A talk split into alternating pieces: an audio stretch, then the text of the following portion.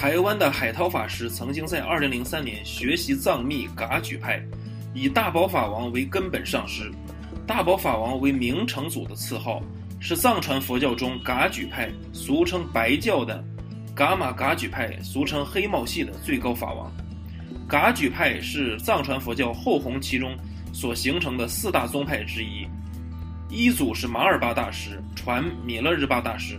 现在的大宝法王是第十七世伽玛巴。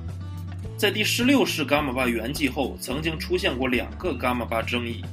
但现在公认的大宝法王是五金赤烈多吉，被中国中央政府和第十四世达赖喇嘛同时承认。想要看到更精彩的节目，欢迎订阅。